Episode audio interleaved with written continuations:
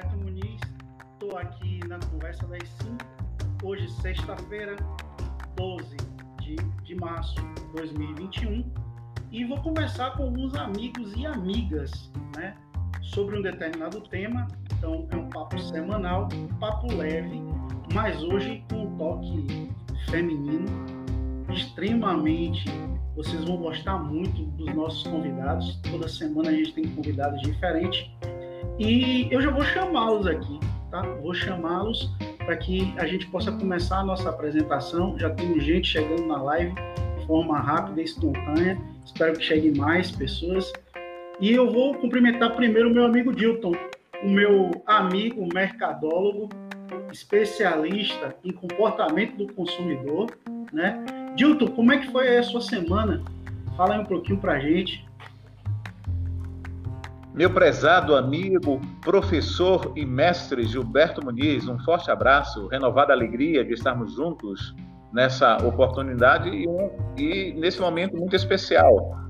Pelo programa, por você, pelas nossas ilustres convidadas e assim, uma expectativa gigante, né? Na verdade, a semana e o dia cheios de expectativas à espera deste momento. E aqui estamos. E uma boa noite especial aos nossos espectadores.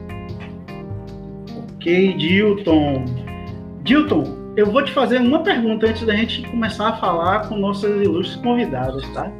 É, a pergunta que não quer calar é a seguinte: qual é o tema do nosso papo de hoje, Dilton? Meu querido Gilberto Muniz, um tema deveras importante, atual, necessário, essencial, principalmente para todos os homens que devem entender essa função, essa particularidade que as mulheres estão no comando. E o tema de hoje é este: mulheres no comando. E durante a nossa live iremos discorrer sobre este tema, entendendo é, sobre modo de que a finalidade é, dessa conversa de hoje é também assim ser um canal, ser uma ponte é, de informações para abrir, tá certo, novas possibilidades de trabalho, de entendimento, de comportamento, de posicionamento sobre sua vida e a vida da comunidade. Esse é o nosso desejo. Que bom, Dilton.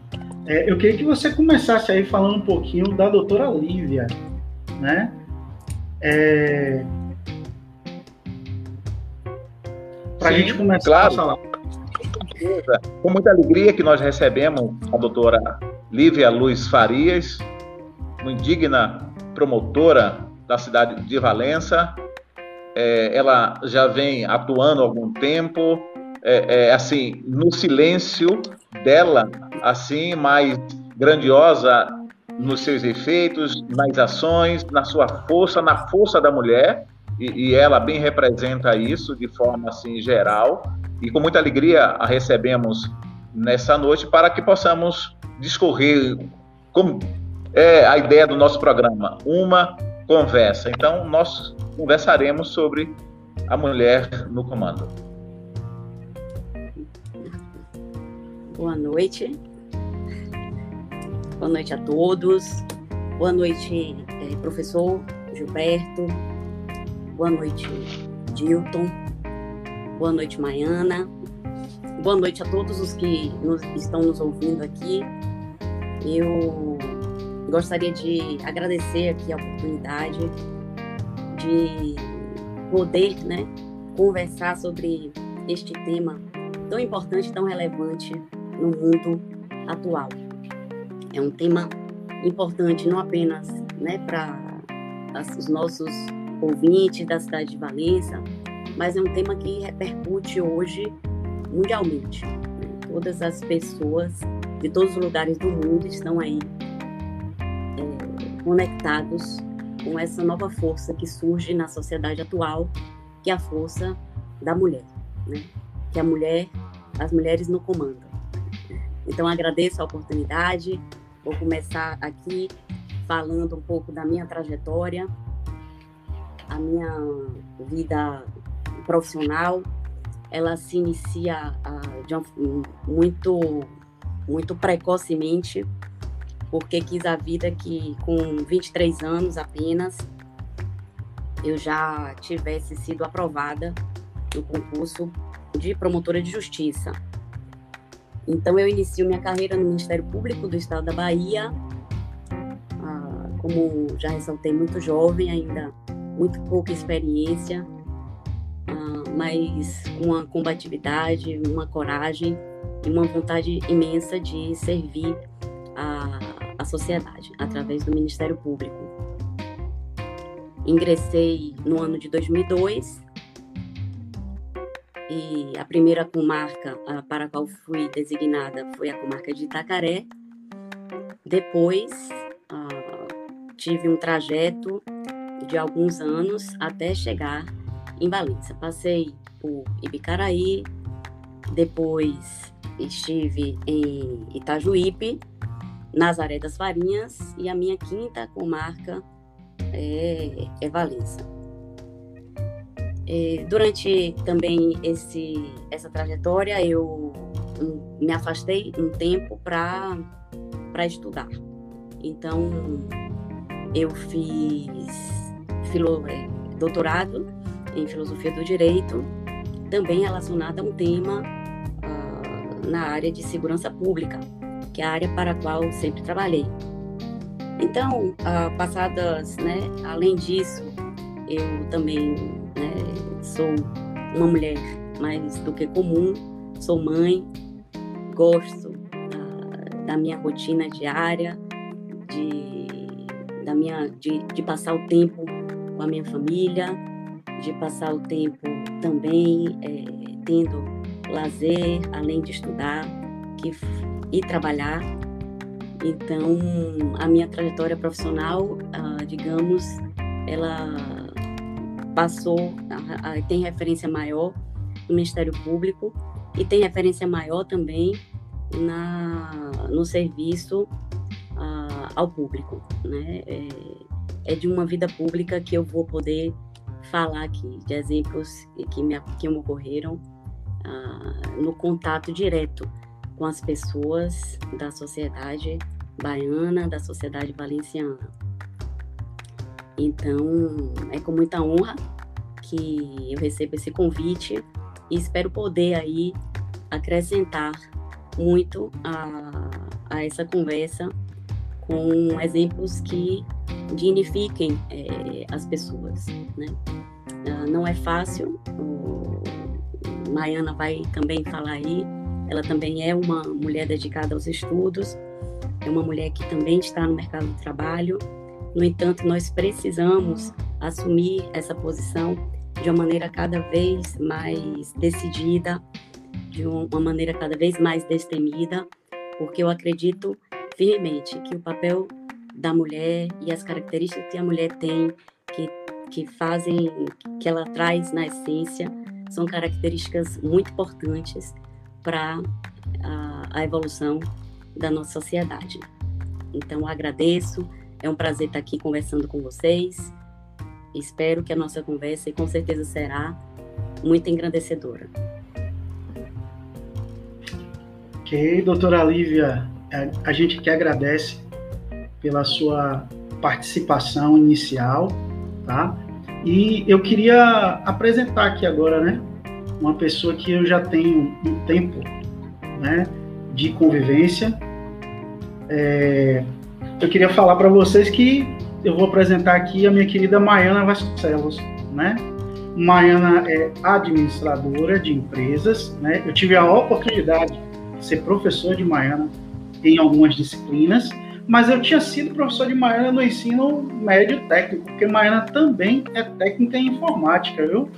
Para vocês que não sabem, ela também é técnica em informática pelo pelo hoje IFBA, né?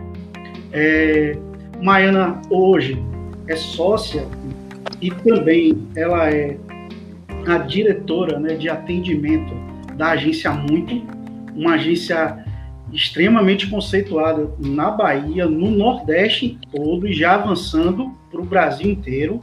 Então, assim, uma agência de conceito, realmente, eu acompanho o trabalho já há algum tempo, de Maiana, do Fernando lá, para quem eu deixo já um abraço. E eu quero dizer que é um prazer, Maiana, estar tá aqui contigo nesse momento na conversa das cinco. Né? Fique bastante à vontade. Bom, à vontade eu já estou, né? Até pelos rostos conhecidos aqui, como você mesmo disse, a gente já se conhece. Você foi meu professor e eu tenho muita gratidão. Foi um dos professores que somou muito, assim, na minha trajetória de ensino. E o Dilton, em particular, também é um querido que também esteve na minha trajetória aí, nos meus primeiros passos profissionais né, na casa do empresário, que eu vou falar um pouquinho hoje. Mas, assim, antes de mais nada, dizer que é uma honra muito grande estar com vocês dividindo esse momento, falando sobre um assunto como esse, de tanta relevância, e dividindo esse espaço com Lívia, que acabei de conhecer, mas que já me, já me, me fez os olhos brilharem, assim, né? Conhecer um pouco mais sobre essa mulher que ela é e por tudo que ela tem para trazer hoje para gente. E assim, todos os anos sou convidada para algum momento, algum, algum tipo de discussão sobre esse assunto, sobre as mulheres no mercado de trabalho, sobre empoderamento feminino. E isso me, me orgulha muito, né? É muito importante a gente, como mulher, como a própria Lívia falou, é, entender a importância de nos posicionarmos em relação a esse assunto, embora a mulher tenha conquistado muita coisa na última década, ainda tem muita coisa pela frente, né? Então, as mulheres ainda não são maioria nos cargos de liderança, ainda precisam conquistar um, espaço grande ainda, e isso é uma é um assunto que tem muito a, a se falar, precisa se ser discutido mesmo. A gente precisa entender a importância da gente nesse espaço e, e falar sobre isso, né? Então, eu fico muito orgulhosa por vocês terem visto em mim e, e na Lívia também é, essa figura né, que pode representar um pouco desse assunto hoje, nessa conversa. E, sem sombra de dúvidas, vai ser um prazer compartilhar aqui a nossa trajetória.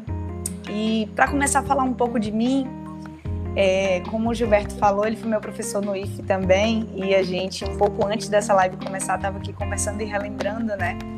Foi o ano em que Gilberto foi meu professor, foi um dos anos mais difíceis da minha vida, assim, a nível de trajetória e acontecimentos na minha vida, porque foi o ano também que eu engravidei com 15 anos de idade. Então, é, foi um desafio muito grande conciliar estudos com isso tudo acontecendo. E eu me lembro até que no finalzinho do ano que eu tive que ficar ausente, eu tive a, a, matéria de Gilberto tinha algumas coisas que eu precisava que ele fosse parceiro mesmo, que ele me compreendesse naquele momento. E ele foi um um professor que, assim, 100% empatia, né? Ele conseguiu me ajudar muito. Eu acho que nem eu nunca falei sobre isso para ele. Então, falando hoje, estou tendo a oportunidade de falar. E, assim, a partir desse momento e desse acontecimento na minha vida, muita coisa mudou, né? Lógico que uma gravidez com 15 anos de idade é, sem sombra de dúvidas, transformador para qualquer pessoa, né? Então, a partir daí, eu refleti muito sobre o que eu faria com isso. Eu acho que os desafios na nossa vida têm muito a ver com o que as pessoas escolhem fazer com eles, né? Eu, eu tive exemplos de amigas que passaram pelo mesmo que eu passei e não aproveitaram isso de uma forma positiva, né? Porque ainda que seja um, um muitas vezes um trauma ou algo muito precoce, é, pode trazer muita coisa boa, né? Tudo tem um propósito na vida da gente. E eu costumo dizer que isso me tornou a pessoa que eu sou hoje. Porque a partir disso, quando eu concluí o ensino médio, eu coloquei na minha cabeça assim que é, independente de qualquer pessoa, eu precisava estar bem, de bem comigo mesma e fazer por mim algumas coisas, sabe? Conquistar algumas coisas e, e, tentar, meio que na minha cabeça era que dar a volta por cima, né? Era dizer, eu não sou só isso. Eu falhei aqui, mas eu sou uma pessoa que eu posso conseguir é, é, reverter isso, eu posso conseguir fazer com que isso se torne algo positivo na minha vida e aprender com isso né? Então foi isso que eu fiz durante toda a minha trajetória. E eu acho que a forma como eu me dediquei por todo lugar que eu passei tem muito a ver com o fato de eu ter vivido isso, de eu ter passado por muitos julgamentos e tudo isso me trouxe essa força para buscar as coisas e dar sempre o meu melhor, sempre 100% do que eu pudesse dar. E a partir daí eu concluí o ensino médio e eu tinha o sonho de ser arquiteta, né? E comecei a estudar sobre isso, ainda trabalhei um pouco nessa área mas logo rapidamente surgiu uma oportunidade de trabalho de estágio na Casa do Empresário de Valência, que é uma instituição formada por Associação Comercial, Câmara de Dirigentes Logistas e o Sindicato né, dos Comerciários. Então, essa possibilidade de estar em um lugar que para mim era uma vitrine, né, que poderia me abrir muitas portas, me, me fez os olhos brilharem outra vez e eu com certeza topei o desafio. E na primeira semana de trabalho eles já me efetivaram, eles é, de acordo com o meu desempenho, eles decidiram me efetivar e eu não fiquei só como estagiária. Um ano depois, eu tive a possibilidade de, a oportunidade, na verdade, de assumir o cargo de gerência com apenas 19 anos da instituição. E assim, lógico que eu tinha muita responsabilidade, né, com 19 anos, da, da, entregar um cargo de gerência a uma menina de 19 anos. É, não é uma coisa comum, mas eu tinha ali empresários, inclusive o Dilton fazia parte da diretoria na época já, é, que tinham anos de empresa estavam acreditando em mim naquele momento e foi o que me fez acreditar mais ainda em mim, que eu era capaz e eu agarrei essa oportunidade com todas as forças. E foi lá vivendo essa experiência com empresários e meio a tudo isso que eu que nasceu em mim o desejo de construir o meu próprio negócio um dia. E eu achava de verdade que isso estava muito distante. Mas se tem uma coisa que eu preciso dizer aqui é que acima de qualquer coisa, de qualquer obstáculo, a gente precisa acreditar na gente, acreditar que é possível e as coisas muitas vezes não estão tão distantes assim. Foi o que a minha vida me provou o tempo todo, sabe? Todas as vezes que eu duvidava de que aquilo estava próximo de mim, a vida me surpreende a partir, lógico, do meu esforço e de tudo que eu, que eu busquei, né? Então, é, saí da, da casa do empresário para viver uma outra experiência que foi enriquecedora para mim, que foi trabalhar na Itaipava, que era uma empresa que já com um porte bem maior e, e com outras experiências e não, não saí da casa do empresário por nada de negativo, saí mesmo para viver coisas novas. Eu senti que eu estava precisando é, enriquecer, aumentar o conhecimento, ampliar algumas coisas e poder né, partir para o meu, meu plano B, que era realmente ter o meu negócio um dia. E assim, por incrível que pareça, aí falando da agência muito, que que é algo que me enche de orgulho, assim, que é a empresa a qual eu sou sócia hoje, que eu sou diretora de atendimento, como o Gilberto falou, é que enquanto eu fui gerente da CDL, da Casa do Empresário, eu conheci os meus atuais sócios, né? A agência já existia e a Casa do Empresário na época foi o primeiro cliente da agência muito em Valência, e contratado por mim, né? Então, assim, a história começou a fazer sentido ali é, a gente falou sobre a possibilidade de ter uma agência em Valença e alguns anos depois nos reencontramos e falamos, vamos abrir, vamos. Então, hoje a gente tem a sede em Santo Antônio, tem a sede em Valença, mas como o Gilberto falou, já atendemos todo o Brasil. A gente está muito orgulhoso do crescimento da agência. Eu preciso aproveitar o momento para agradecer aos meus sócios, o Fernando, o Tony, a Cristiane Pires, que fazem que isso se, se torne real. A gente sabe que empreender hoje no, no mercado de trabalho é, algo muito desafiador e ter sócios, muita gente fala que é ruim, né? É, ter sócios, sociedade só dá dor de cabeça, é um casamento, na verdade, mas muita coisa na vida a gente aprende que a gente não faz sozinho.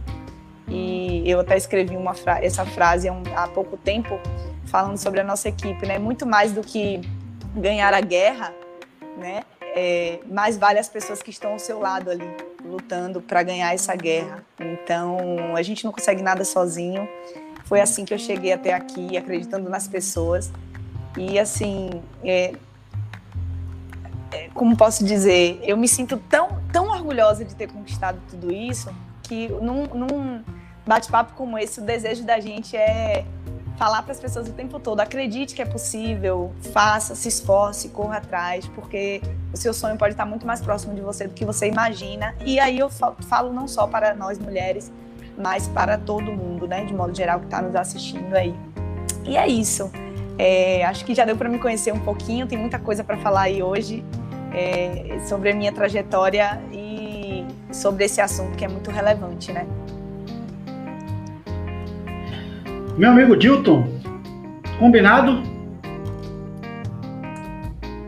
Olha, Gilberto, meu querido, nós já temos aqui, eu, eu fiz algumas anotações, tanto da doutora Lívia quanto de Maiana. Daria para a gente passar aqui o resto do ano só discutindo, só falando, né? é, é, dessa boa impressão do que elas viveram e do que vivem e que serve de inspiração para tantas outras pessoas, não só as mulheres, mas também qualquer pessoa, o homem principalmente, ouvindo histórias. É, até porque nós temos uma sociedade que, embora tenhamos pessoas dinâmicas como elas se apresentam aqui, é, é, é, é cada um no seu ambiente, no seu espaço e, e produzindo resultados altamente positivos, mas nós encontramos muitas pessoas apáticas, desiludidas, sem esperanças, ainda mais nesse momento de incertezas é, por conta dessa pandemia. E a gente ouve aqui agora esse relato, esse testemunho é encorajador, tá certo? Como eu disse no início, que o tema de hoje e que este, essa conversa nossa sirva assim de estímulo para outras pessoas, tá certo? Que há esperança, né? Tem jeito. E note que é, é, eu ia chamar Maiana de Mariana, o que Maiana relatou de que ela reconheceu ou reconhece que na sua trajetória ainda é, é, com uma idade na época da adolescência, vamos assim dizer, né? Mas ela assumiu essa, essa é, esse momento de fragilidade, diria assim, mas passou por cima. Não parou para chorar, para se lamentar. Né? Esse esse é um, é ganho, Maiana, assim, né? Absurdo até, e que inspira outras pessoas, assim como a doutora Lívia também, que ela, ela disse que desde os 23 anos, né, 23 anos, que ela iniciou, já era uma pessoa é, é, assim, que já estava com a caneta na mão, dando sentença, né? É, então, veja, então, gente, você pode fazer, você que está agora é, nos acompanhando, nos ouvindo aqui, se inspirem nessas mulheres. Até porque essa semana nós estávamos falando sobre isso, o poder que não era o poder meramente é, o poder de decisão. Quem fica, quem vai, quem compra, quem recebe. Mas o poder de dominar seus próprios ímpetos, dominar sua natureza, né? Controlar a si mesmo e entender que você, sim, você aí, você minha amiga, você meu amigo, você é o dono do seu destino e você pode chegar a um lugar que talvez você não imaginava, mas que você pode chegar lá. Se inspire nessas mulheres, além né, de mulheres no comando inspiradoras. Isso, meu amigo Dilton. É, eu preciso registrar aqui a presença ou a passagem, né? Porque é uma live. É, Josimari Dias, a nossa Joca, né? É, o Irineu, o Fernando. Essas são as pessoas que é, é, entraram lá e interagiram, né? A gente já teve mais pessoas dentro da live. A gente pede que essas pessoas, se estiverem aí, que elas escrevam, perguntem, tá? Já já a gente vai fazer as perguntas aqui, replicarem. E assim, mas eu queria agora conhecer um pouco mais, viu, Dilton, da rotina da doutora Lívia. Eu queria que ela é, falasse um pouco dessa rotina dela, como é que é a rotina do trabalho dela, né? É, e não só do trabalho, viu? É a rotina dela, ou seja, como mulher, como promotora, ou seja, como mãe que ela falou, né? Porque tem gente que olha assim e diz, não, tá tudo pronto. Não é assim, né? É, a pessoa passa e, e, a gente não sabe dos problemas, não sabe o que que enfrenta, né?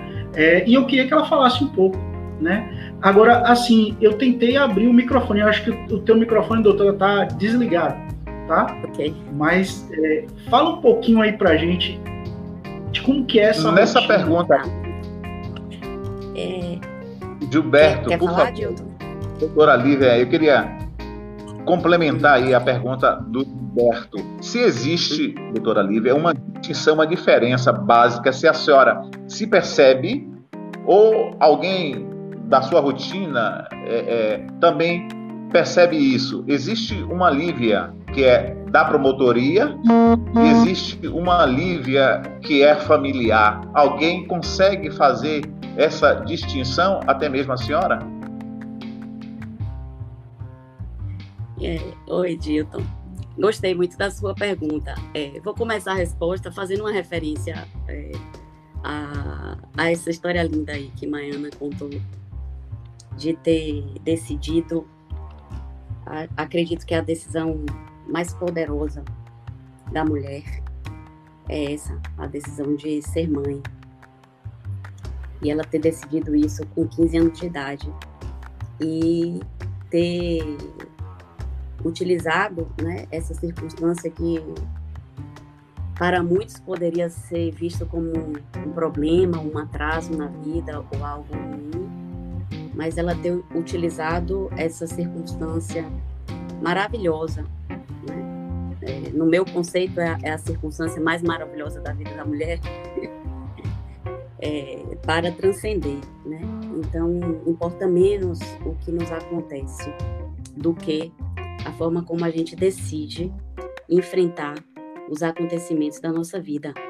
Então, Maiana, meus parabéns, que exemplo bonito. E me fez recordar também que a gravidez da, da minha filha, que hoje tem 19 anos, ocorreu quando eu tinha, quando eu estava exatamente fazendo as provas do concurso também. então, ser mãe, além de todos, todas, todo o efeito como eu já falei, poderoso que esse fato traz na vida de uma mulher, é, na minha vida também aconteceu no meio de um concurso de provas para promotora é, de justiça, mais especificamente na terceira fase do concurso. Então me faltavam ainda é, três, três provas, inclusive a oral. E na minha circunstância, acredito que a nossa decisão foi parecida. é, Jung né, fala, eu, eu, estudo também Jung vou, vou já trazer esse gancho aqui para responder a pergunta de Dilton. Jung fala na sincronicidade. Então, eu tenho certeza que é, a sincronicidade uniu duas histórias diferentes aqui, cada uma atuando um, em sua respectiva área, uma na iniciativa privada, a Mariana, outra na iniciativa pública, no setor público, que sou eu.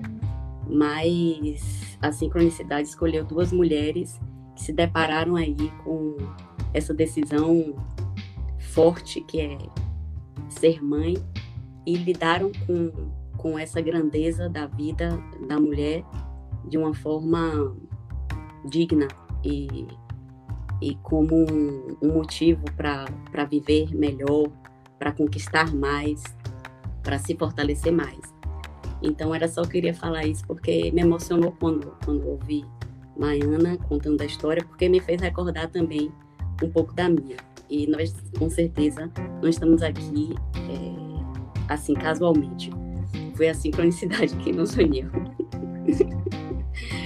E Dilton, a minha, a minha vida, a minha rotina é uma rotina bem comum, né? De mulher bastante comum né? A gente precisa dar conta da nossa casa, né? Mas ah, justamente pelo fato de com 23 anos eu, eu já começar uma vida profissional, que eu não posso é, dizer que foi leve, né? Porque os assuntos que eu lido muitas vezes não são assuntos leves, né? na maioria das vezes não são assuntos leves, mas é, então é, foi um emprego que exigiu muito de mim, principalmente pela pouca idade e pouca experiência que eu tinha na época. Então, é, eu não, não posso dizer que o lar foi a minha principal dedicação. Mas em minha casa eu tenho, as pessoas até dão risada porque eu tenho uma estátua de cerâmica, até comprei aí e indo para nesse nesse lugar aí, é, esqueci o nome, indo para Nazaré das Farinhas, onde, onde tem lá uma um pessoal. Esqueci agora o nome, me passou o nome. Que na minha casa é uma, é uma, uma, uma mulher de cerâmica em barro, que é a, a minha funcionária, a secretária que me ajuda. que eu chamo ela de Santa Dame, porque realmente a minha casa e os afazeres domésticos, de comida e tal, eu delego a ela e ela cumpre perfeitamente. Então, isso aí eu fico bastante satisfeita no meu dia a dia. A rotina no trabalho do Ministério Público não é nada glamourosa. É, não é nada glamourosa. Na verdade, o que eu faço diuturnamente é lidar de uma forma muito próxima do sofrimento humano, né? E isso me movimentou muito, talvez seja na minha profissão que mais me movimenta a procurar ser uma pessoa melhor, né? A procurar aproveitar da riqueza que a existência me proporcionou em lidar tão perto, muitas vezes, com problemas humanos e envidar o maior esforço possível, que é o que eu faço todos os dias, para conseguir não resolver, porque isso de resolver os problemas humanos, mas é muito grande para a gente, nós sabemos das nossas limitações, mas para amenizá-los, né? E poder trazer para as pessoas aí, apesar de todos os, os problemas, todas as, as frustrações, a esperança na justiça. E a última pergunta, eu falei Jung, porque quem é doutora Lívia, nós temos, né, e o próprio Jung fala, né, é, nós temos as nossas personas. As nossas personas são as máscaras, né, que nós nos vestimos para atuar na sociedade, né. É, Gilberto aqui, enquanto professor, ele lá na aula ele sabe, né, tem que utilizar essa persona de Gilberto que não necessariamente é Gilberto quando está em casa. Então, eu, Lívia, no público, não, não sou a mesma pessoa é, que eu estou em casa. Né? Não posso ser. E a minha profissão também, pela seriedade que ela, que ela é, traz, não me permite né? qualquer conduta, qualquer palavra, qualquer, qualquer postura. então é isso. Gilberto, eu vou, vou, vou emendar uma outra pergunta aqui, a doutora Lívia, baseada aí numa, numa expressão que ela usou, é, e me deixou assim, é, com essa possibilidade da pergunta. Assim, a senhora percebe, até porque é em um ambiente onde as pessoas vão tentar resolver os conflitos, os conflitos sociais de modo geral, a senhora acha que a solução está é, nas leis ou nas oportunidades que a essas pessoas não chegam?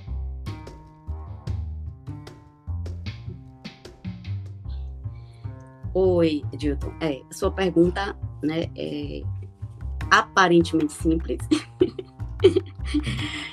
mas bastante complexa. Né?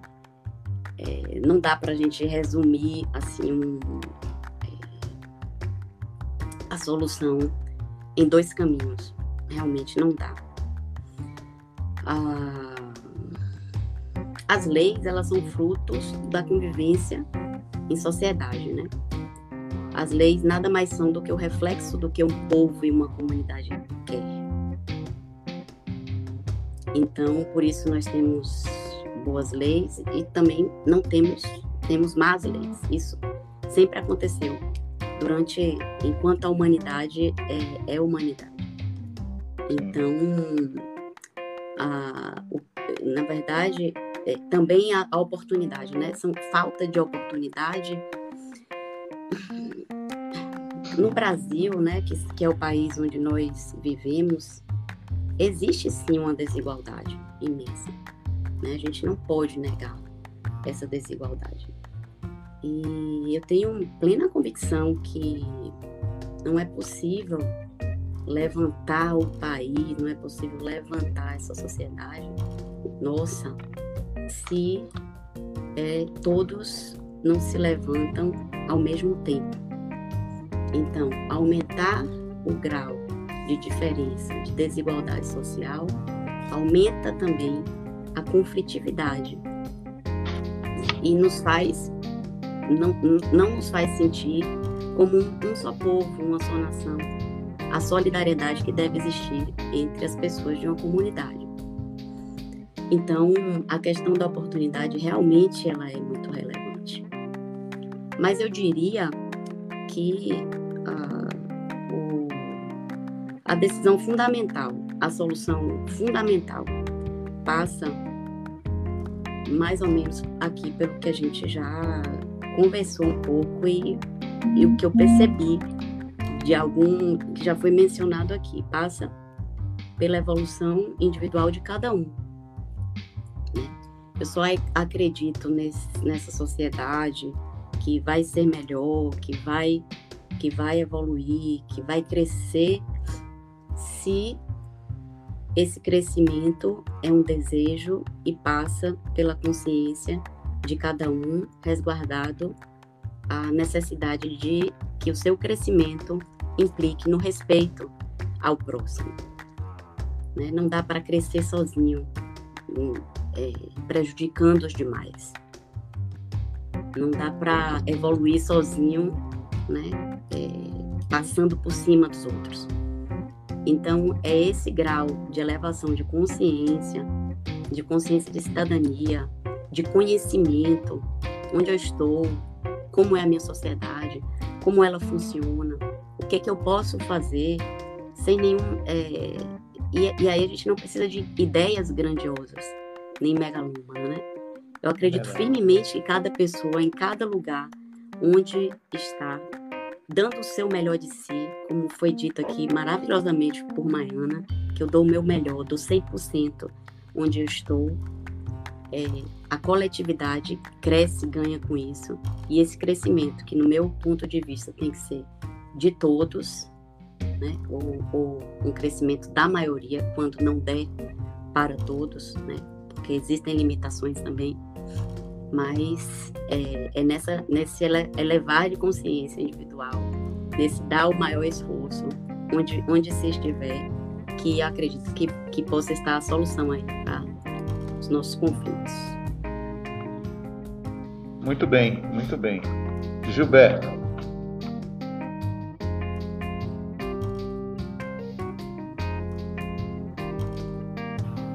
são palavras inspiradoras, né? É, a gente percebe é, o ser humano, né? Que está, tá, na verdade, refletindo, tem que tomar a decisão, mas tem um conflito dentro, né? Conhece tem, e muitas vezes isso não é externado. As pessoas leem as decisões e, e é, a gente sabe que tem a racionalidade, a gente sabe que tem todo um protocolo, né? Mas existe na verdade uma pessoa ali tomando a decisão, né? Existe uma pessoa que pensa a sociedade, que sabe o impacto da decisão é, é, e tem a total consciência disso, que como a própria doutora falou assim de forma brilhante para que serve para as pessoas entenderem isso, né? Que é, tem toda uma prerrogativa para aquela coisa acontecer, não é a vontade simplesmente, né? E parte da sociedade não entende. E quando ela fala que é, o crescimento, essa é uma das coisas que eu acredito, eu acredito que é pela educação. É, e quando eu falo educação, eu, faço, eu falo de educação plena, eu não falo de educação escolar, não falo de escola, eu falo de educação plena, em casa, pela sociedade, não de forma reprimida, mas que uma das coisas que a gente sente muita falta, pelo menos a minha geração, é, eu não sei se todos concordam, né? As escolas hoje elas estão mudando um pouco, a legislação está mudando um pouco, são as emoções, os sentimentos, lidar com os sentimentos, né? Então, se a gente lembrar das matérias que a gente estudou, nós vamos recordar e perceber que não tinha sentimento. O sentimento era tirado da gente.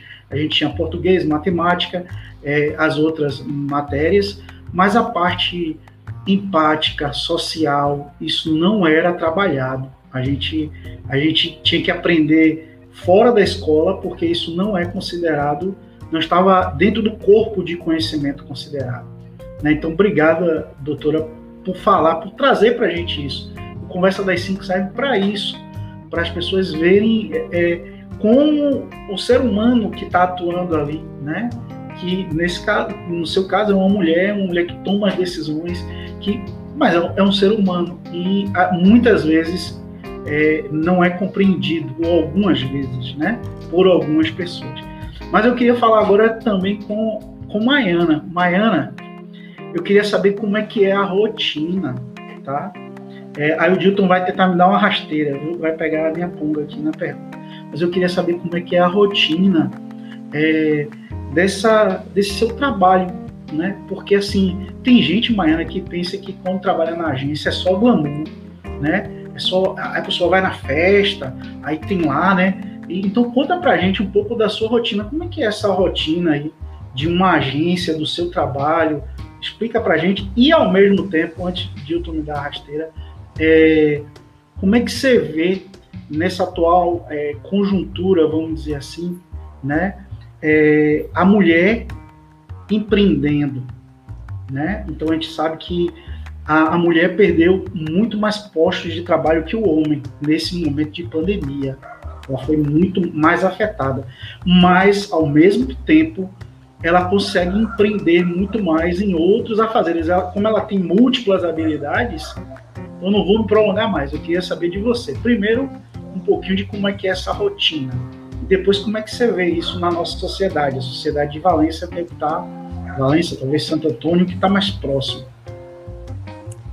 Tá, vamos lá. Eu acho que para começar eu preciso dizer que tenho dois universos aí entre a rotina do que Lívia trouxe, né, a rotina dela e a minha rotina. Realmente a rotina de uma agência de publicidade, uma agência de marketing não é oba-oba, como o Gilberto falou, é, é tem uma coisa que eu aprendi nesse, nesse caminho, nessa trajetória de agência, que antes de sermos uma agência de publicidade, uma agência de marketing, nós somos uma empresa, né? Então, toda empresa ela precisa ser gerenciada de uma forma muito séria. Então, existem, né, lógico, as flexibilidades e algumas coisas que tornam esse trabalho mais leve, até mesmo porque a gente trabalha com criatividade.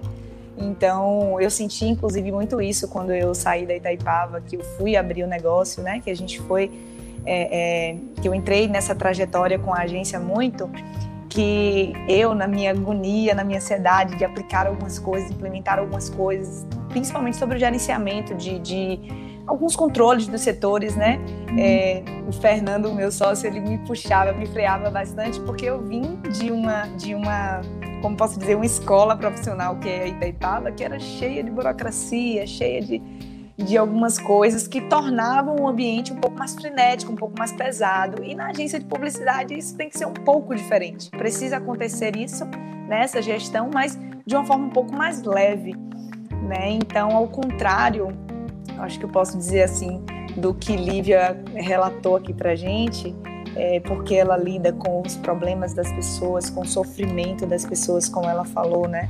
É, ao contrário disso, eu consigo me apaixonar todos os dias pelo que eu faço, a cada projeto. Eu costumo dizer, inclusive, assim, as pessoas perguntam: o que é que você faz? O que é que a agência faz? E a gente nunca responde que a gente faz gerenciamento de rede social, que a gente faz campanha, que a gente.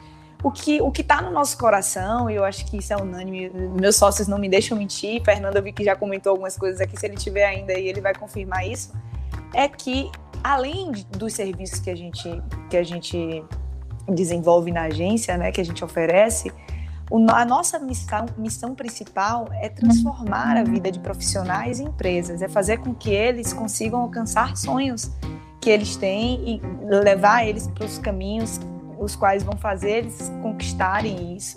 Empresas que, que chegam até nós com o objetivo de faturar mais, de ter uma presença de marca maior, de de conseguir alçar novos voos e a gente conseguir fazer isso se tornar real. Então, o que a gente faz é transformar a vida desses profissionais em empresas, né? Trazer benefícios e, e, e é, uma, é uma plantação cheia de colheita, né? Cheia de bons frutos. Então, nós somos muito, muito parceiros dos nossos clientes. Hoje, a gente costuma dizer que não somos uma agência só de publicidade e propaganda, mas uma agência de negócios, porque a gente é focado totalmente em resultado. Então, ao contrário dessa rotina um pouco dolorosa, eu diria, que Lívia compartilhou com a gente, mas eu imagino que ela também é apaixonada pelo que ela faz, só que eu, aí eu estou comparando com a rotina mesmo, com o aspecto ali, o assunto, né? Que é diferente, eu tenho essa possibilidade de me apaixonar todos os dias, a cada projeto, a cada cliente que chega, a cada, a cada coisinha que a gente vê pronta, vê funcionando, a cada resultado, a cada cliente que consegue faturar um pouco mais a partir de uma ação direta, direta do marketing, né? Então, a gente vê, principalmente nesse momento de pandemia, empresas se reerguendo a partir do marketing. Isso é o que nos move, né? É, é trazer o resultado em si para essas pessoas, essas empresas. Então, falando um pouco de rotina e da pessoa maiana, né? É, eu acho que é válido até eu mencionar algo que eu não falei que é importantíssimo e que eu sempre falo nos meus discursos quando eu falo sobre minha história. É, só que a gente vai ficando emocionado, né? Muita coisa foge na, da, da mente. É que acima de tudo que eu vivi, assim, um sentimento que sempre esteve no meu coração foi a gratidão pelas pessoas e pela forma como Deus conduziu as coisas na minha vida, né? Lívia falou sobre essa sincronia aí das nossas decisões, mas a gente sabe que Deus tem muito a ver com isso, né? Tem uma parcela muito grande nisso e além dele tem a minha família, né? Então eu tive uma base muito importante familiar para conseguir tomar essas decisões. Né? Algumas pessoas não têm isso, outras que têm também não aproveitam e não tomam essa decisão. Mas por que, que eu estou falando da minha família agora em relação à gratidão e em relação à minha rotina? Porque desde então nós unimos forças, né? Então hoje meu filho tem 12 anos e eu compartilho essa rotina com ele e com os meus pais, por exemplo, né? Eu não sou casada, então eu compartilho essa rotina de forma muito unida com a minha família. E isso me possibilitou conquistar muitas coisas que talvez realmente as barreiras fossem maiores se eu não tivesse essa base e essa junção das forças. Por exemplo, antes da pandemia eu tinha uma rotina de viajava muito, a gente tem a sede de Santo Antônio, eu moro em Valença. Eu ia muito e voltava, né? Eu passava muitos dias fora viajando. Então, é, é, a minha rotina de trabalho sempre foi bem, bem extensa, assim, porque eu sou realmente muito dedicada a isso, mas a gente vai aprendendo que a gente precisa equilibrar e, e realmente ter tempo um pouco para tudo e se dedicar também a esse momento família, como Lívia falou aí no início. É, então, a minha família me possibilitou fazer muitas coisas das quais eu sonho, das quais eu sonhei e ainda sonho, né? Então, assim, assim como eu gosto muito de trabalhar, eu também gosto muito dos meus momentos em família, dos meus momentos de lazer. Eu sou uma pessoa extremamente extrovertida e comunicativa. Eu acho que eu consigo trazer um pouco dessa, dessa, dessas características para os dois ambientes, para a minha vida pessoal e para a minha vida profissional. Mas na profissional a gente tem algumas limitações, né, em relação a isso. Então, em relação à minha rotina é isso e, e só reforçando que é muito gratificante para mim mesmo trabalhar com isso. Eu antes mesmo que eu descobrisse que esse era o meu sonho, né, trabalhar com marketing e enxergar o marketing dessa forma como eu enxergo hoje. Antes de eu descobrir que isso era o meu sonho, é, eu estava longe de imaginar o quão é importante e o quão é gostoso você poder fazer o que ama. Né? E eu sinto prazer em dizer isso hoje. Eu faço completamente o que eu amo, de corpo e alma, assim, de coração mesmo. Em relação ao que eu enxergo no mercado de trabalho e as mulheres nessa posição, até muitas vezes nesses, nessas discussões eu acho que parece às vezes muito genérico, né? quando a gente traz esse assunto mulheres no mercado de trabalho e a gente não fala de dados, a gente não traz informação. E aí eu vou pegar um gancho do que Gilberto falou sobre a transformação que ele sentiu na educação, né, em relação a, a como as escolas estão se comportando. E aí eu vou chamar vocês para fazer uma reflexão junto comigo. É, embora as mulheres não sejam maioria no mercado de trabalho e nos cargos de, de liderança, as mulheres são maioria em algumas profissões, em alguns segmentos. E que, por incrível que pareça, eu tenho refletido sobre isso, os segmentos que mais exigem empatia, como, por exemplo, educação e saúde, são liderados aí nos, nos rankings por mulheres. Né? São ocupados esses cargos, em, su, em sua maioria, por mulheres. Então, qual é a reflexão que eu tenho a fazer? As empresas mudaram muito, o mercado de trabalho mudou muito. E hoje, ainda que as pessoas contratem por competência, nós demitimos por comportamento. Então, isso faz a gente refletir sobre o, a capacidade que a mulher tem de exercer essa empatia no seu dia a dia. Não digo que o homem não tenha essa capacidade, mas por fatos comprovados, a mulher tem uma habilidade muito mais aguçada para isso, para exercer essa empatia do que o homem. E aí é mais uma coisa que a gente tem que trazer aqui como questão para a gente refletir realmente por que, que as mulheres ainda não estão nos cargos de liderança, uma vez que as empresas hoje, inclusive grandes empresas e empresas que estão crescendo muito, tem muitas mulheres nos cargos de liderança justamente porque eles entenderam que as empresas precisam se relacionar com seus clientes de forma mais empática. Antes as empresas, antes as empresas não eram cobradas por essa empatia, né? As lideranças eram cobradas por serem rígidas, por serem duras. Por isso talvez os homens tenham, e aí não se ofendam, tá? Gil, é, Gilton e Gilberto, tô falando assim de historicamente, de modo geral, né? Porque os homens ao longo do tempo, exerceram os cargos de, de, de liderança, em sua maioria, ainda exercem em maioria, e eles foram sempre mais duros, mais, mais sérios, mais, mais rígidos, digamos assim. E as empresas mais modernas hoje, e, e as, pela tendência de mercado que a gente vê, as empresas que estão inovando mesmo, que estão trazendo uma conexão com um público diferente, são empresas que têm muitas mulheres envolvidas em cargos de liderança, justamente por entender de que essa empatia é importante, né? Então, assim, durante a minha trajetória na agência, a gente eu já eu já fiz parte do, do setor comercial da agência hoje eu estou completamente envolvida no setor de atendimento é, e enquanto eu fiz parte do setor comercial nós tínhamos algumas algumas é, métricas para analisar se era mais viável que por exemplo o Fernando ou eu atendesse aquele cliente porque a gente sabe, a, a partir do perfil de cada cliente, o, o, nível, a dose de empatia que ele precisa.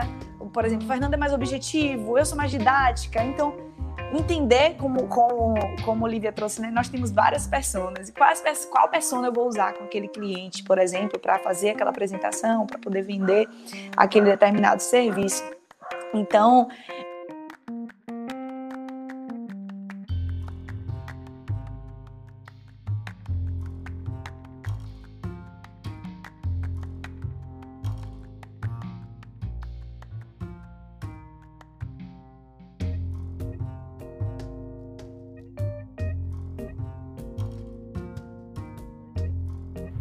Opa! Bem, gente, é, a conexão de Maiana acho que caiu aqui, né? Acontece, a gente está em live. Voltei, e né? Estamos ao. Voltou. Voltou. Voltou. Mas, mas voltou. Mas vocês ouviram até que parte? É, você estava falando justamente da empatia das mulheres que estavam lá no, no comando e das métricas que vocês usam, você e Fernando, para decidir quem vai atender cada cliente, né? Sim. Na e aí eu vou deixar, eu não, eu não vou aprofundar muito nisso, porque eu sei que mais para frente a gente vai falar sobre, sobre algumas coisas que, que tem a ver com esse assunto, mas eu usei esse exemplo agora só para explicar e fundamentar o que eu estava falando sobre empatia. Então, assim, a gente, dentro da nossa forma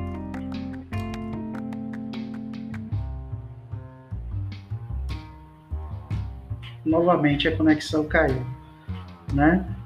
Dilton, você queria... Ser mulher ou homem, né? Isso tem a ver com a empatia que eu tô falando e que eu acho, e, eu, e pelo, por tudo que eu já li, realmente as mulheres são mestres em exercer essa empatia no, no seu dia a dia falando com okay. o Caio aqui, eu ia falar sobre a Luísa Trajano, que é a responsável pelo sucesso aí da Magazine Luiza. Eu estava assistindo a entrevista dela recente em que ela fala a, sobre... a conexão tá Mai, a conexão e... tá tá cortando. E, e o quão distante está ainda é, algumas conquistas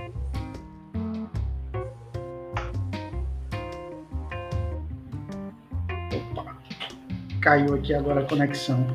É, Dilton, eu tinha uma pergunta, eu tenho uma pergunta para a doutora Lívia, né? Eu não sei se, se você me permite ou você quer fazer uma pergunta primeiro. É, a gente lamenta aqui a conexão, mas faz parte de estar ao vivo, né? Quando a gente cai assim, a gente não tem o um controle. Mas já já Maiana volta aí ela deve conseguir voltar. Mas. Por favor. Posso fazer a pergunta? Vamos. Doutora Lívia, assim. A Maiana já está conseguindo voltar aqui, mas eu queria fazer essa pergunta aqui. a gente recentemente conversou, eu e Dilton, né? E o que, que aconteceu há um tempo atrás comigo e Dilton? Eu revelei a ele, olha, eu fui fazer uma compra lá na, numa loja que era você que era o você que era o dono da loja, isso há algum tempo atrás. E aí na hora que eu fui fazer essa compra, né, eu é, eu vou fazer aqui o símbolo, mas o símbolo não é mais assim, só para só entender quanto tempo tem, viu? Eu fui passar o cartão, só que o cartão não passava assim, o, cartão passava assim, né? E o que que, o que, que aconteceu, né? O, o, o que que aconteceu na, na hora que a gente foi passar o cartão, né? O cartão foi não autorizou, não autorizou passar o cartão, não, não autorizou a compra. Aí o Dilton gentilmente, né? Eu não sei se vocês lembram, ele tinha que ligar para pedir autorização, o número de autorização. O pessoal não sabe de nada disso que a gente está falando, viu? É, e aí eu liguei, né? Ele gentilmente deixou eu ligar, eu liguei. E a pessoa do outro lado disse assim: o seu cartão não existe. Eu disse, ué, o cartão está na minha mão, tem um número, ele não existe. Aí eu virei para ele e falei assim: ó, oh, senhor, tá dizendo que o meu cartão não existe, eu não vou poder comprar, né?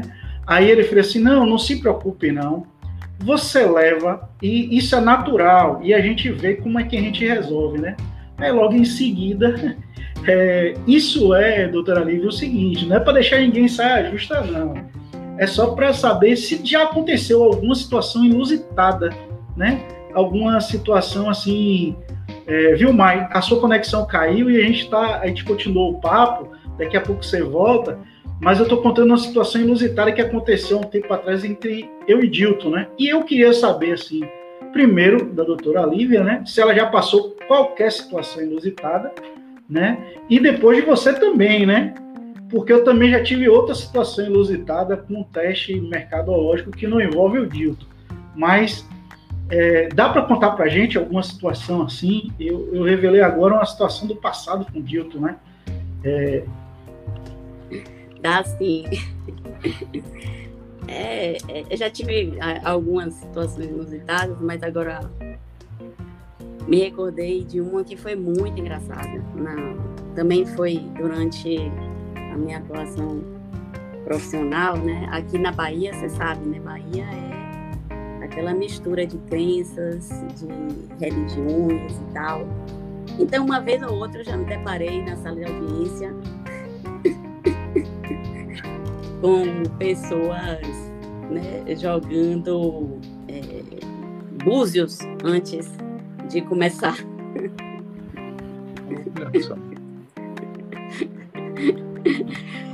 sabe, você sabe que eu, é, é, a princípio eu não, eu não, entendi muito bem, né? Aquilo, né? Porque, qual a pretensão que a pessoa queria tal. Mas é, depois eu percebi né, que algumas pessoas utilizam desses artifícios e tudo para atemorizar um pouco, né? Também faz parte, né? Aí é, aí é quando eu falo é, que muitas vezes minha postura profissional é, tem que ser uma postura sempre muito séria, porque uhum. é, né, no lugar onde eu estou, no embate que eu tenho tido, né, que, e, e também eu não cheguei a, a dizer que a conversa está tão leve, está tão agradável, que eu esqueci até de falar que eu acabei optando né, pelo perfil criminal. então, o que traz a, a, a, questão, a, a situação ainda para um, um, um, um grau assim, um pouco mais pesado. Mas é comum, então, que se encontre né, é, nesse tipo de embate toda, todo tipo de, de, de atuação contrária, né? E aí, é Mai, Maiana, eu tô tão à vontade aqui, eu já vou chamar Maiana de Mai. porque Gilberto estava chamando ela de Maia, eu falei, vou chamar. Fique à vontade. eu gosto. E, e aí, Ma Maiana estava falando aqui, né, da, da, dessa questão de ser apaixonada tal, pelo que faz, e que essa paixão é ver as pessoas e tal, é, progredindo, as minhas empresas é, alcançando seus resultados e tal. Ah, eu também tenho essa paixão que eu faço, né? Mas é, como é as questões é, que lidam com os seres humanos, é, para mim a, a, característica fundamental é fazer sempre o bem, né? E o bem, algumas vezes, ele precisa estar representado em, na, em uma conduta mais forte, mais, mais determinada de impedir que o mal aconteça, né? Então, realmente, eu, eu, eu já, eu, eu, eu, já me deparei com muitas frentes contrárias a, ao meu trabalho, mas essa da pessoa jogar um búzios na mesa da sala de audiência foi a mais inusitada que eu já passei. Parece ter também, doutora, uma forma em que essa pessoa encontrou para dizer assim, olha, eu também, eu também tenho poder, eu também tenho força, viu? Com certeza, Dilton, com certeza. E aí, a gente já começa a falar de outra coisa aqui, porque né, a Maiana falou da é. empatia. E eu tenho completa é. consciência que eu atuo há 19 anos, transito em um meio completamente masculino, né, assumido na sua maioria por homens, sua grande maioria, e que o, que o mundo do trabalho, isso é muito interessante, o mundo do trabalho, o, que, nada, o trabalho nada mais é do que a forma que nós encontramos de prover a nossa subsistência e tudo o mais que, que vem daí, né? E, e o mundo do trabalho a forma de prover a nossa subsistência, ela foi idealizada e pensada, né, por, por, pelo homem. Né? Foi o homem que desde sempre idealizou o mundo do trabalho, enquanto nós, nossas mães, nossas avós, nossos nossos ancestrais aí, mulheres, nossos ancestrais mulheres, estavam tomando conta, né, dos afazeres domésticos. Então, uma das questões, quando o Edilton fala aí, doutora, ele queria competir com a senhora.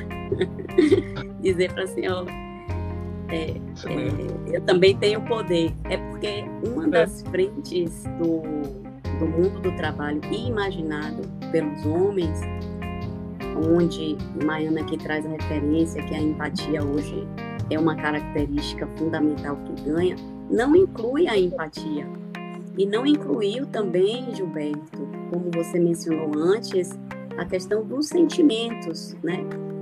Eu um, um, recentemente nós fizemos, né, o, o primeiro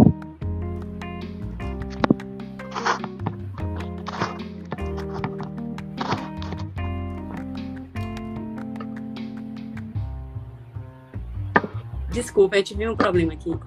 É, é, é, então, é, recentemente, não, eu não sei se os senhores sabem, mas nós levamos, também sou apaixonada pelo que faço, nós levamos a primeira vara criminal de Valência para fazer o primeiro júri do Morro de São Paulo. O primeiro feminicídio do Morro de São Paulo fui eu que fiz, né, há uns dois ou três anos atrás. E, e nessa oportunidade, só para falar sobre empatia, Maiana, sobre emoção e sobre sentimento é, por uma coincidência, a vítima, que era a filha da a enteada, não, isso, a filha da mulher que teve, aí que eu vou falar, eu, eu lido com mazelas humanas, né? A gente evita aqui falar de coisas pesadas, começa a estar tá lendo, né? A mulher teve o seu pescoço é, lesionado, né, no pescoço, ela, ela, ela foi vítima de tentativa de feminicídio, não não chegou a falecer, mas teve cortes gravíssimos no pescoço. E a filha dela, que morava com ela, que presenciou tudo, né, não feito pelo pai, porque ele era padrasto, não pai dessa menina, era Yasmin. Yasmin é o mesmo nome da minha filha. E aí, quando eu perguntei no tribunal do júri o nome da, da criança, falei, como é seu nome? Ela, quando ela respondeu Yasmin, aí eu volto a falar, faz falta coisa do sentimento, porque eu comecei a chorar. E quando eu comecei, a, e aí você não, eu sempre tive no tribunal do júri uma resistência à, à questão dos sentimentos, porque muitas vezes quando os sentimentos nos invadem, ela, ele vem aqui, turba um pouco o pensamento, desconcerta o raciocínio, você perde a linha de estratégia que você estava indo. Mas esse dia eu não pude fazer nada. Eu tive a sorte, né, a intervenção de ter um grande amigo do meu lado, que é promotor de justiça também, que estava me ajudando. Que nesse momento eu tive que me calar, eu comecei a chorar nessa questão da empatia. Eu vi naquela menina, né, que quase teve a mãe assassinada pelo pelo padrasto. Eu vi a minha filha e, e nisso eu né, não consegui mais segurar o choro, o sentimento. E falei para o meu colega, meu amigo, tome aí a frente da situação, que não está dando não aqui agora. e aí fica essa reflexão aqui também, essa questão da empatia e de, do quanto é necessário a gente trazer empatia para o mundo do trabalho. Maiana. Ótimo. Maiana, a conexão caiu aqui, Adilto. Foi você falar o nome, a conexão infelizmente caiu aqui. É... Eu, eu, eu iria fazer, Gilberto, uma pergunta também, tanto a doutora Lívia quanto a Maiana, até porque elas falaram assim, é, sentimento de gratidão, é, de lembranças, e eu acrescentaria uma palavra, e qual é? E com essa palavra a pergunta: reconhecimento já que nós estamos falando de mulheres no comando, quem a senhora e Maiana colocaria no comando uma mulher, seja ela quem for, em uma forma de reconhecer que essa pessoa mereceria estar no comando?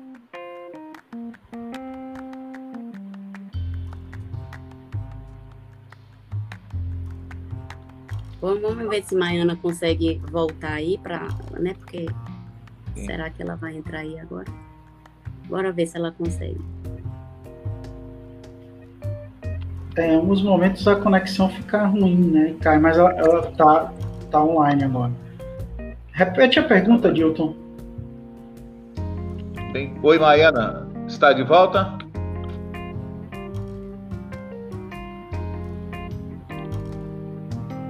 Travou novamente. Diz que não.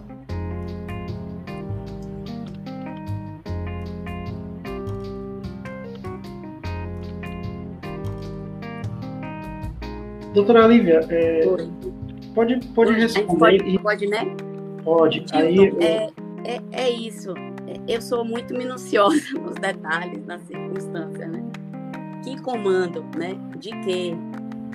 De que, em que lugar isso tudo influenciaria aí a pessoa que eu escolheria, né? Mas assim, em termos genéricos de todas as mulheres que eu conheço, eu colocaria no comando a minha mãe. Porque foi ela que me ensinou tudo que eu tive e foi é, me espelhando nos exemplos dela que eu construí a minha vida.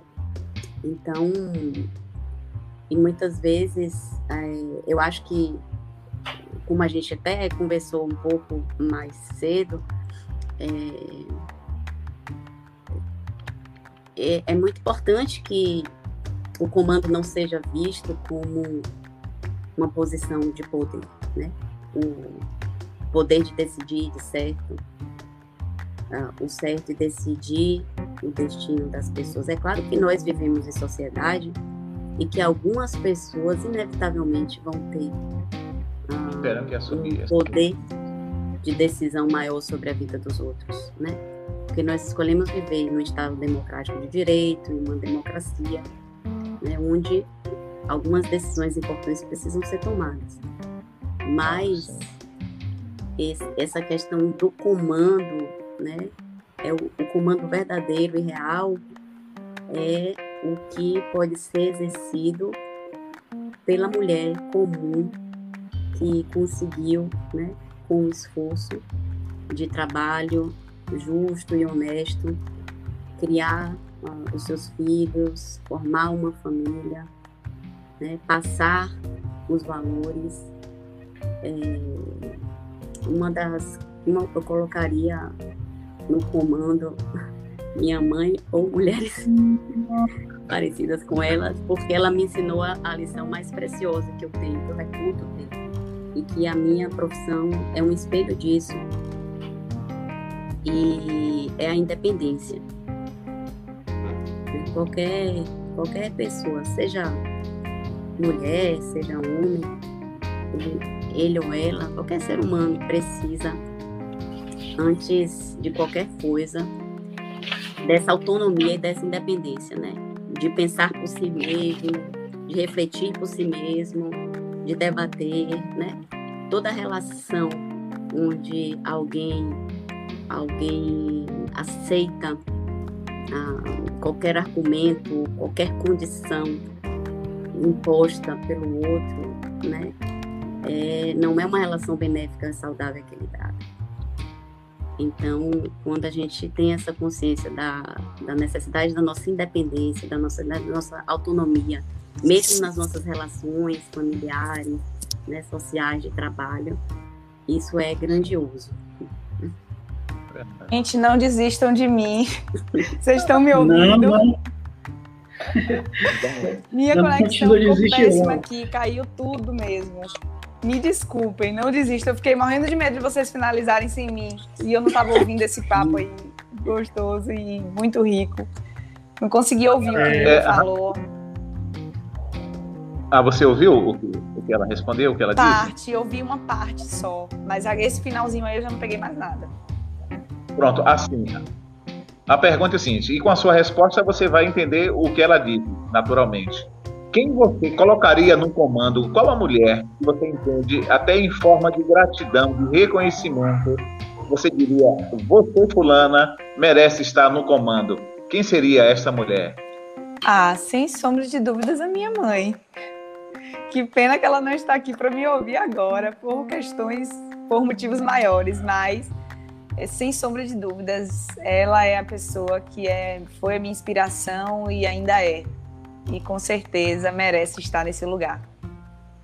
Muito bem. Quando eu, eu estava aqui ouvindo vocês e, e com essa, é, essa interpretação das falas de vocês, eu disse: eu vou formular essa pergunta, mas no meu íntimo já estava entendendo qual seria a resposta, até porque é, é, assim a sensibilidade, a emoção, a empatia, né? Esse pensar próximo, assim, até porque há, há um reconhecimento incontido por essa figura, né, ímpar, que é a mãe de cada um de nós. Então, naturalmente, ela estaria nesse lugar, não tenho dúvida nenhuma. Quando fiz a pergunta, de certo modo, sabia dessa resposta, até porque é, é, é reconhecer no outro né, o seu real valor, o seu real papel na construção das nossas vidas.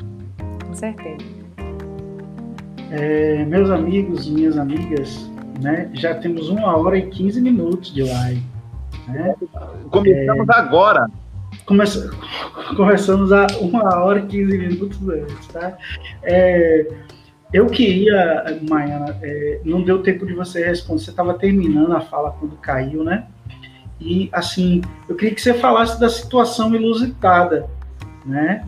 Porque a Lívia falou, a doutora Lívia falou para a gente sobre a situação inusitada, eu queria ouvir a sua situação inusitada, ou seja, é, que situação, né? Eu contei uma aqui, foi nos momentos, acho que você estava, a conexão não estava boa, aí você não estava com a gente.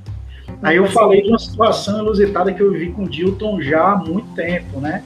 Fiz uns gestos aqui é, de, de, gesto. Hoje a gente fala, passa o cartão assim, né? Passar o cartão. Mas antigamente passava o cartão assim, ó. Acho que você não lembra, você não é dessa época, né? Botava o cartão, o cartão passava assim, né? Tinha uma, tipo um ferro, uma coisa assim, bem. É como era passar o cartão. Né? Era, tinha um, um, é, um carbono. Né? Eu não vou revelar como era, porque é muito arcaico do que é hoje. É, hoje é a era do Mas, mas você já, já admitiu hoje que você foi meu professor, então. Não, mas já... eu, eu não, não, tenho isso, não. Mas conta pra gente é, uma situação que você viveu assim de forma inusitada no trabalho, na vida pessoal, pra gente ficar sabendo, né?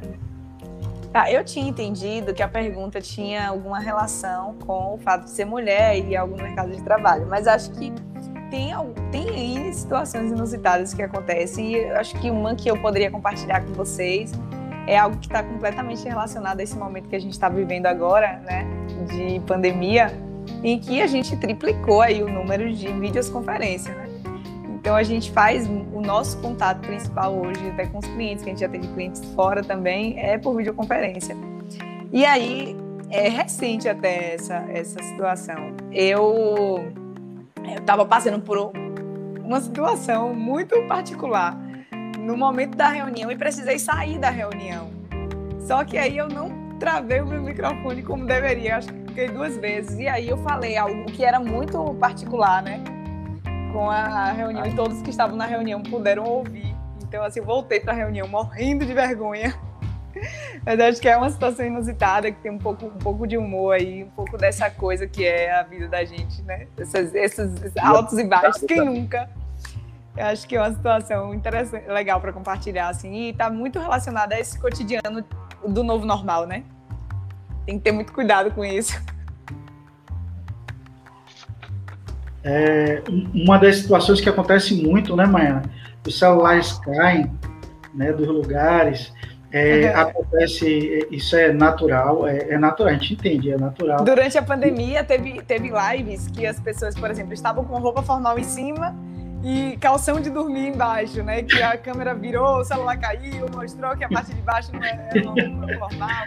Enfim, eu vi várias histórias dessas durante a pandemia acontecendo. É realmente uma coisa que a gente, a gente se identifica, né? No início da pandemia, tava todo mundo meio assim, como é que eu vou me adaptar a isso? E aí, cada um do seu jeito. E essas coisas acabavam acontecendo, né? É isso mesmo. É, é bem natural, né? Natural do novo normal. É. Mas é isso mesmo, né? É, há um tempo atrás, um amigo meu soltou a sola do, do sapato dele aqui na cidade, né?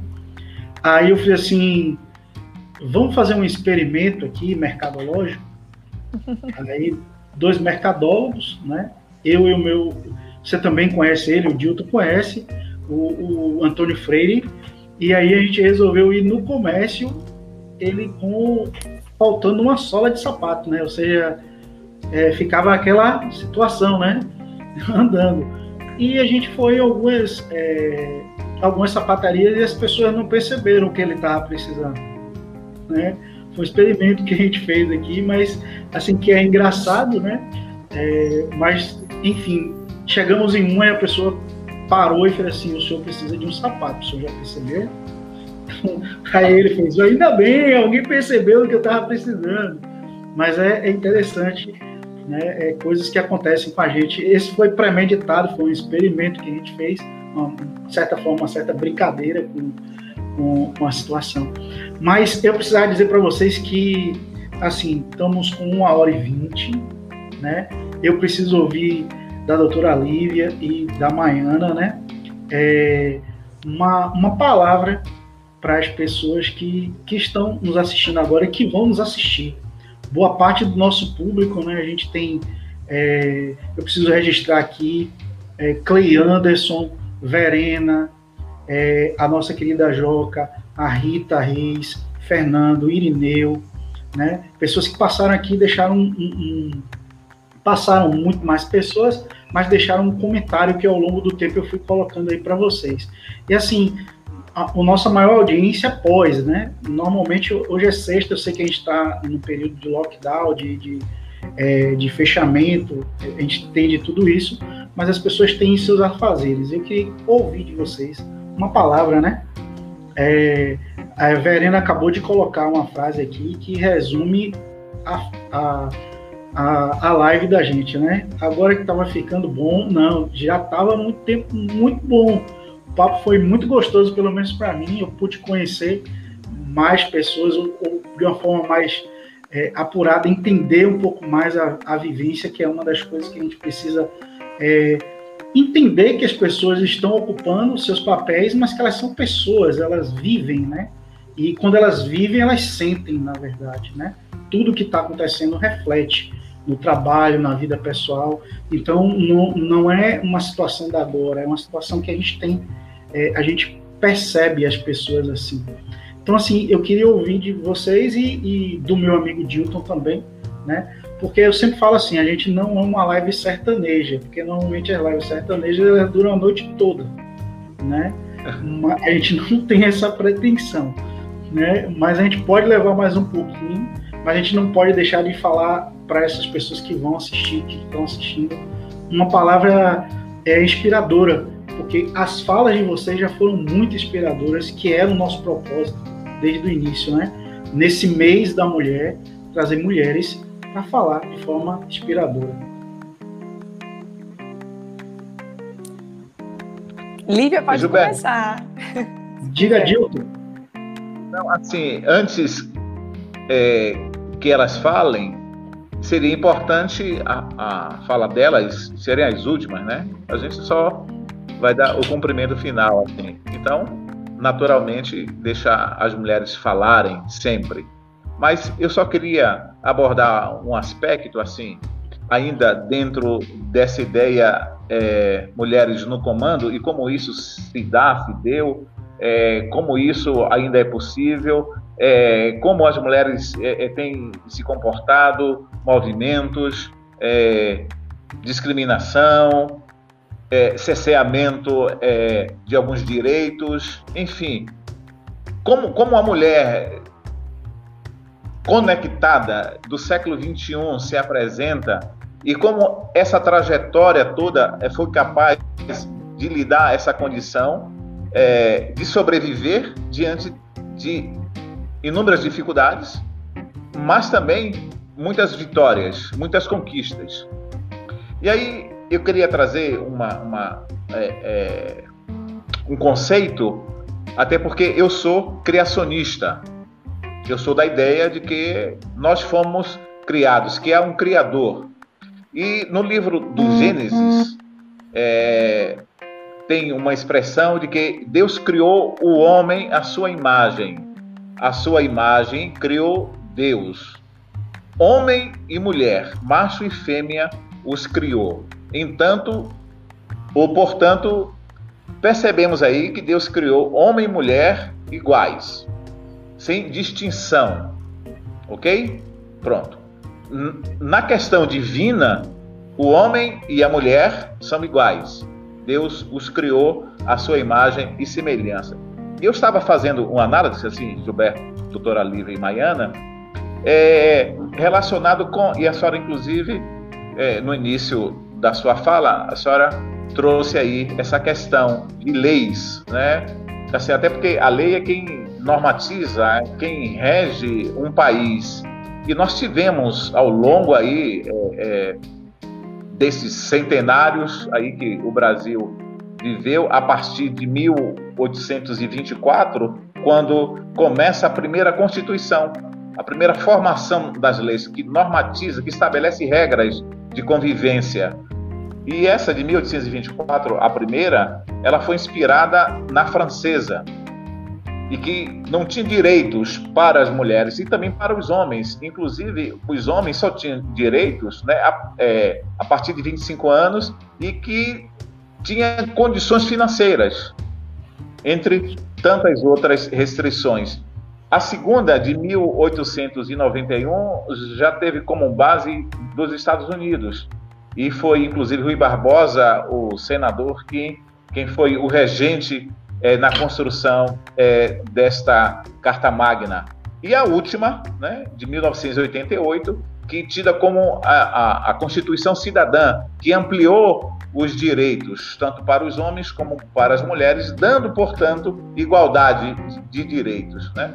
Então, aí eu estava lendo aqui um, artigo que nos apresenta que um, por, é, um terço, um terço de todas as empresas do mundo estão nas mãos das mulheres. Olha aí, vou repetir.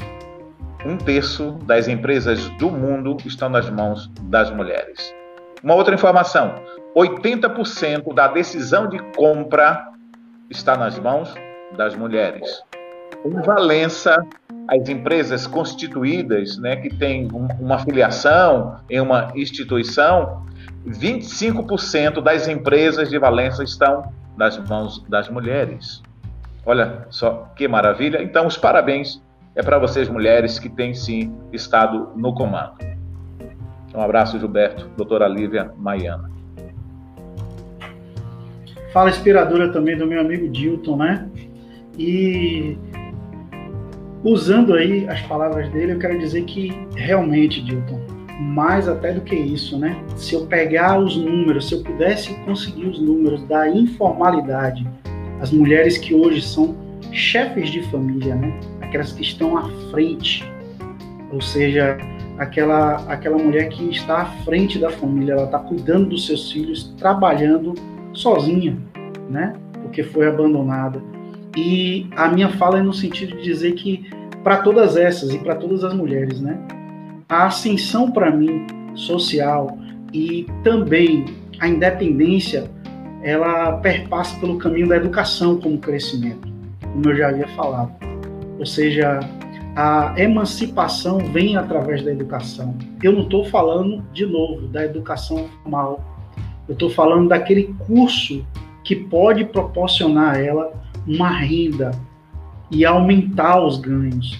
Eu estou falando daquela informação que chega para ela e ela consegue, a partir dessa, se, se re ressignificar, fazer de uma forma diferente. Então, eu tenho visto muitos relatos de muitas mulheres assim que é, falavam assim: eu não pensava que eu poderia fazer isso, mas fazendo um curso é, se aprimorando através de plataformas, até em cursos gratuitos.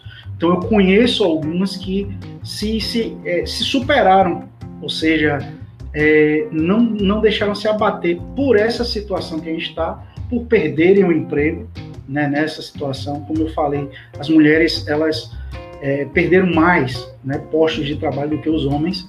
Isso é um dado, isso é importante, isso tem reflexo e se a gente perceber que esse reflexo pode chegar a ser maior ainda, mas a gente não pode perder a esperança.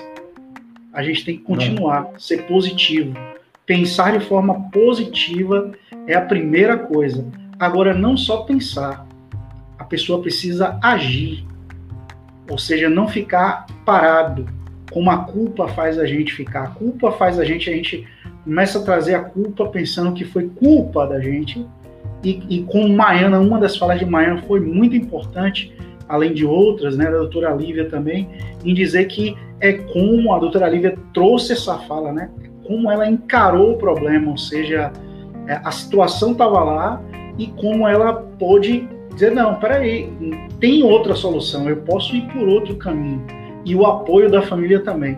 Isso é muito importante também. Então, a minha mensagem é sempre positiva para todo mundo que está assistindo é, principalmente nesse mês para as mulheres, mas que uhum. não desistam, que continuem perseverando, mesmo que a situação na frente não seja tão, é, tão clara, esteja nublada, mas continue, persevere, porque é, a distância entre o sucesso e o fracasso ela é a mesma. Não tem uma distância maior, ela é a mesma.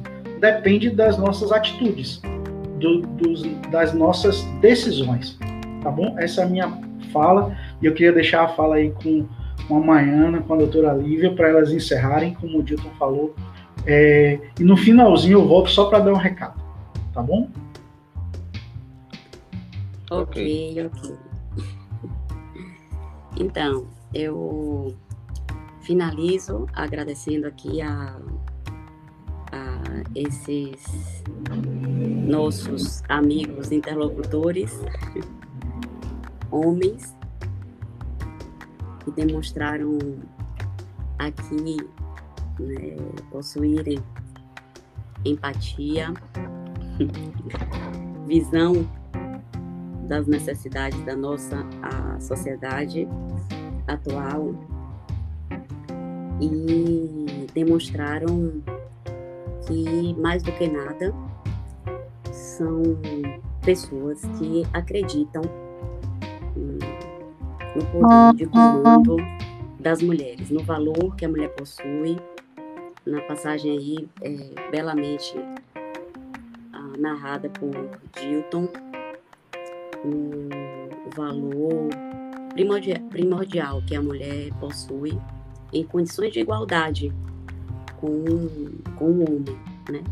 E assim quis Deus e assim quis o Criador. Né?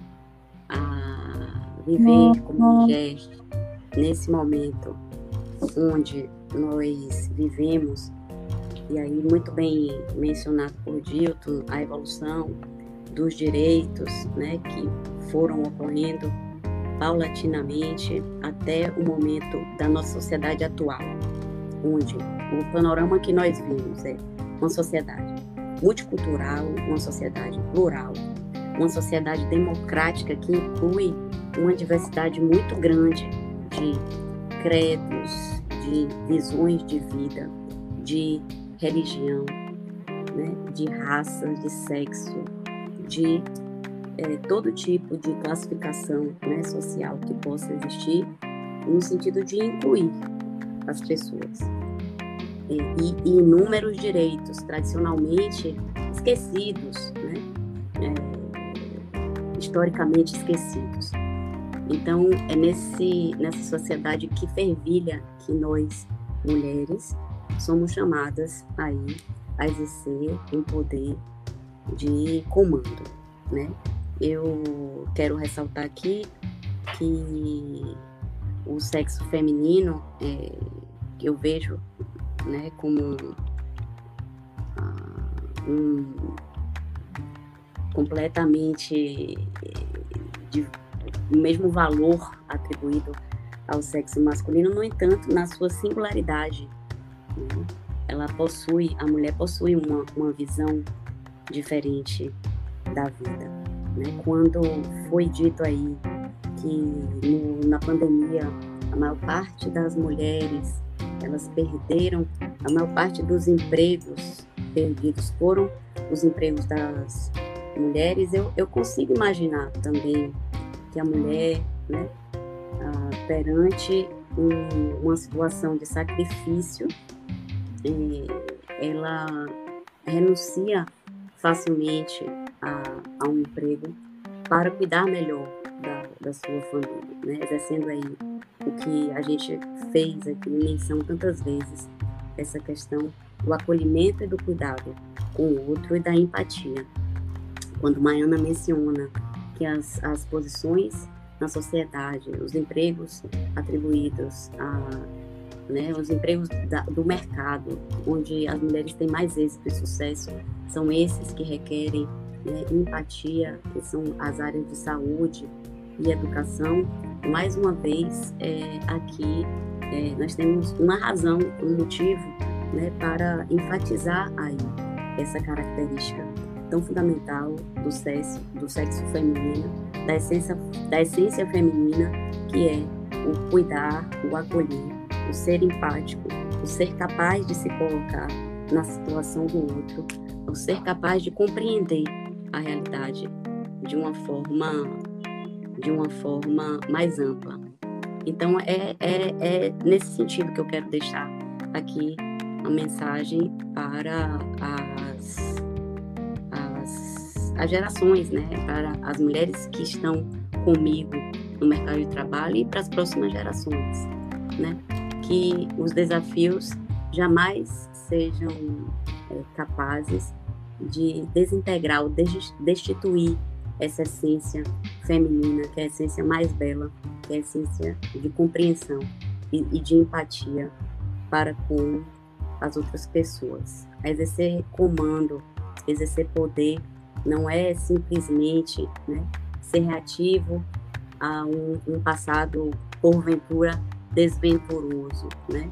onde as mulheres não tinham os mesmos direitos do que os homens.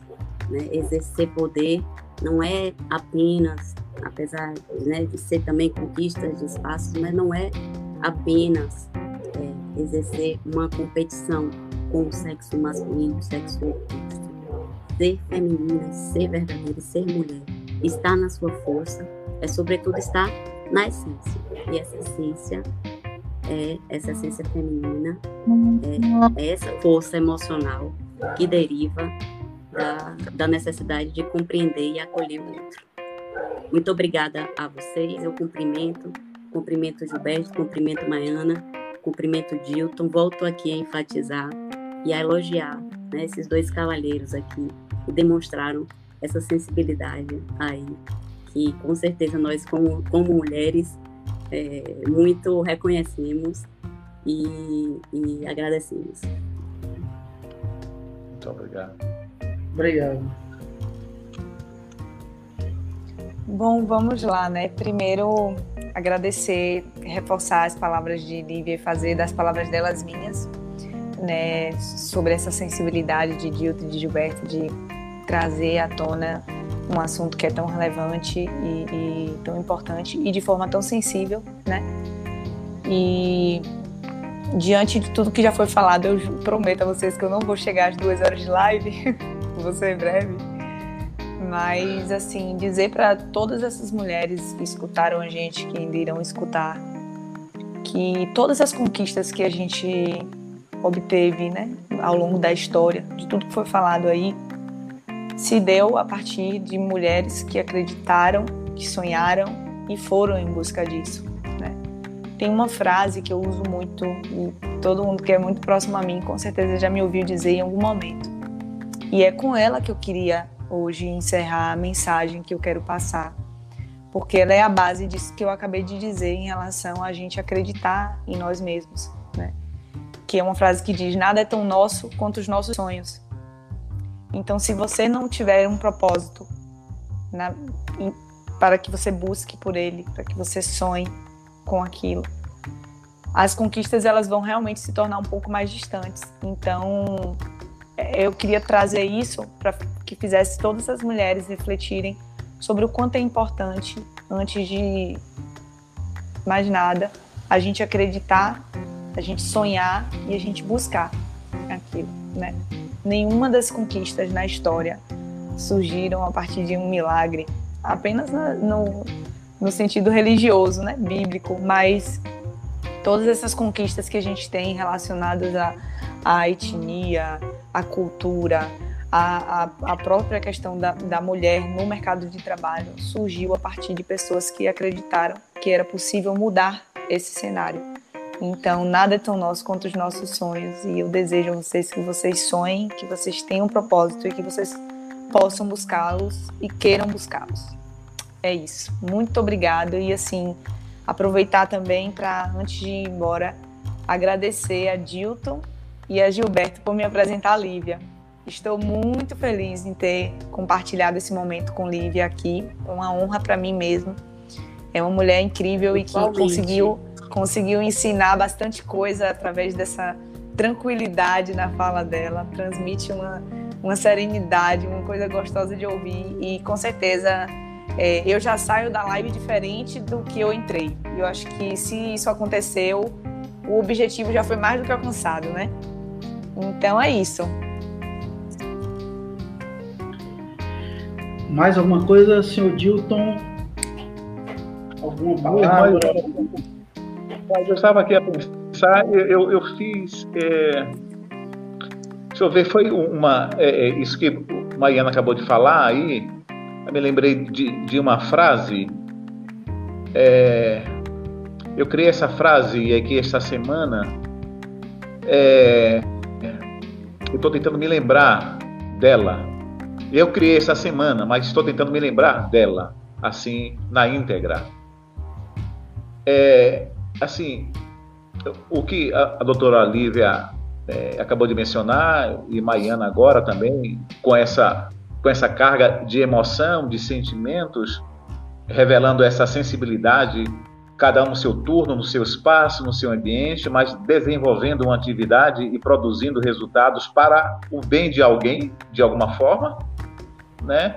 E assim, e, e e enviando uma mensagem também de positividade, é assim, de coragem, é, para não desistir, persista, continue. Aí me fez essa lembrança assim: é, o melhor de nós está em reconhecer o que falta no outro. O melhor de nós está em reconhecer o que falta no melhor, o que falta no outro. Então isso é empatia, é perceber, né?